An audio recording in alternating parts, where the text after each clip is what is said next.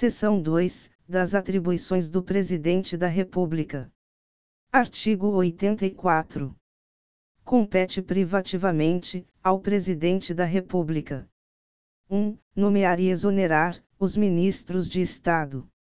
2. Exercer, com o auxílio dos ministros de Estado, a direção superior da administração federal. 3. Iniciar o processo legislativo, na forma e nos casos previstos nesta Constituição. 4. Sancionar, promulgar e fazer publicar as leis, bem como, expedir decretos e regulamentos, para sua fiel execução. 5. Vetar projetos de lei, total ou parcialmente. 6. Dispor, mediante decreto, sobre a organização e funcionamento da administração federal, quando não implicar aumento de despesa, nem criação ou extinção de órgãos públicos. B. Extinção de funções ou cargos públicos quando vagos. 7. Manter relações com estados estrangeiros e acreditar seus representantes diplomáticos. 8. Celebrar tratados, convenções e atos internacionais, sujeitos a referendo do Congresso Nacional. 9. Decretar o estado de defesa e o estado de sítio. 10. Decretar e executar a intervenção federal. 11. Remeter mensagem e plano de governo ao Congresso Nacional, por ocasião da abertura da sessão legislativa, expondo a situação do país e solicitando as providências que julgar necessárias. 12 conceder indulto e comutar penas, com audiência, se necessário, dos órgãos instituídos em lei. 13. Exercer o Comando Supremo das Forças Armadas, nomear os comandantes da Marinha, do Exército e da Aeronáutica, promover seus oficiais generais, e nomeá-los para os cargos que lhes são privativos.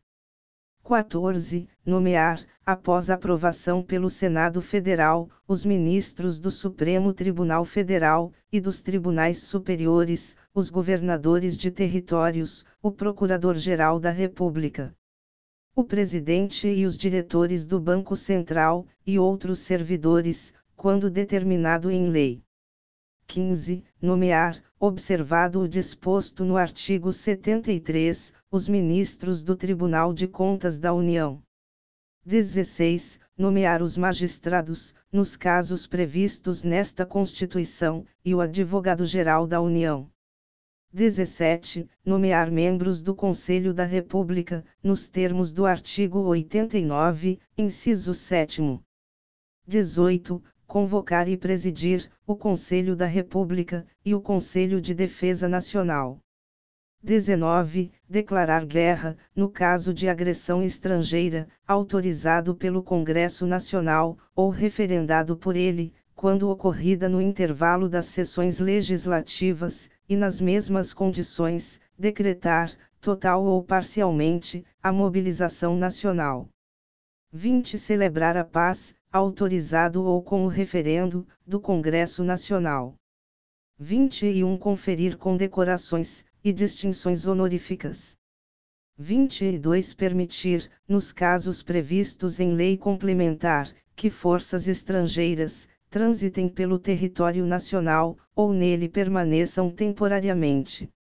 23 Enviar ao Congresso Nacional, o Plano Plurianual, o Projeto de Lei de Diretrizes Orçamentárias, e as propostas de orçamento, previstos nesta Constituição.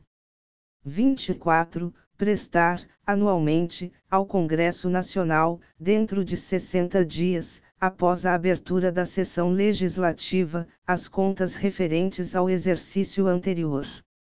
25 prover e extinguir os cargos públicos federais, na forma da Lei 26. Editar medidas provisórias, com força de lei, nos termos do artigo 62. 27. Exercer outras atribuições, previstas nesta Constituição. Parágrafo único. O Presidente da República poderá delegar as atribuições mencionadas nos incisos 6, 12 e 25, primeira parte, aos ministros de Estado, ao Procurador-Geral da República, ou ao Advogado-Geral da União, que observarão os limites traçados nas respectivas delegações. Seção 3 da responsabilidade do Presidente da República. Artigo 85.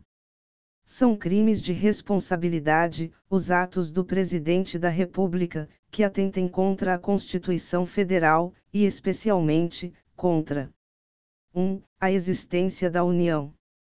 2. O livre exercício do poder legislativo, do poder judiciário, do Ministério Público, e dos poderes constitucionais das unidades da Federação.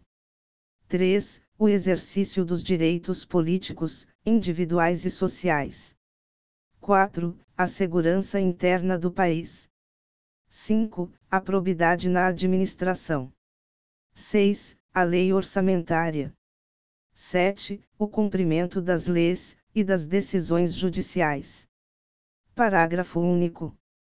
Esses crimes serão definidos em lei especial, que estabelecerá as normas de processo e julgamento. Artigo 86. Admitida a acusação contra o Presidente da República, por dois terços da Câmara dos Deputados, será ele submetido a julgamento, perante o Supremo Tribunal Federal, nas infrações penais comuns, ou perante o Senado Federal, nos crimes de responsabilidade. Parágrafo 1. O Presidente, ficará suspenso de suas funções. 1. Nas infrações penais comuns, se recebida a denúncia, ou queixa-crime, pelo Supremo Tribunal Federal. 2. Nos crimes de responsabilidade, após a instauração do processo, pelo Senado Federal. Parágrafo 2.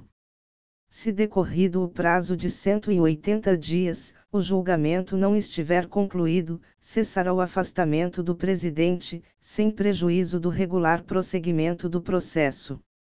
Parágrafo 3. Enquanto não sobrevier sentença condenatória, nas infrações comuns, o presidente da República não estará sujeito à prisão. Parágrafo 4. O presidente da República, na vigência de seu mandato, não pode ser responsabilizado por atos estranhos ao exercício de suas funções.